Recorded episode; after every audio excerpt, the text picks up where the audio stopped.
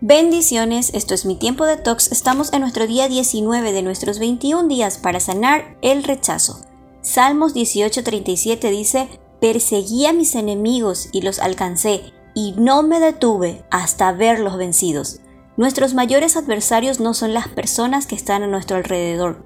Nuestros mayores adversarios son esos pensamientos de venganza, resentimiento y odio que hacen que rechacemos a otras personas y nos rechacemos a nosotros mismos. Segunda de Corintios 10, 3, 4 dice, aunque vivimos en este mundo, no peleamos como el mundo. Tenemos el poder de Dios que destruye fortalezas del pensamiento humano y derriba teorías engañosas. En la batalla de nuestro pensamiento encontramos mil razones para justificar nuestra conducta, pero cuando esa conducta es confrontada con el poder de la palabra de Dios, todo argumento es derribado y destruido. Una manera de perseguir a nuestros enemigos es buscar nuestra sanidad interior de manera intencional para quitar poder y autoridad sobre nuestra vida al orgullo, la amargura y el rechazo.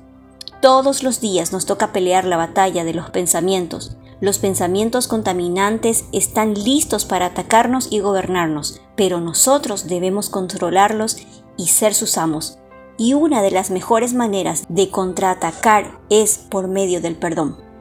Por eso el paso número 3 es perdonar.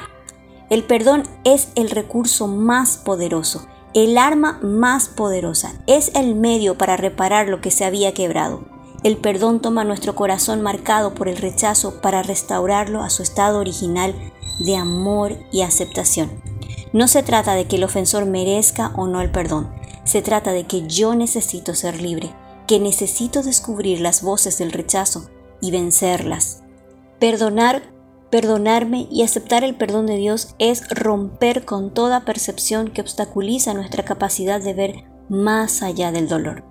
Vayamos a una pausa para respirar.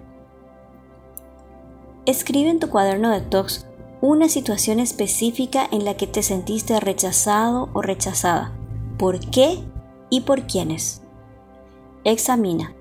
¿Permites que esas situaciones del pasado determinen tu estado emocional y tus decisiones de hoy?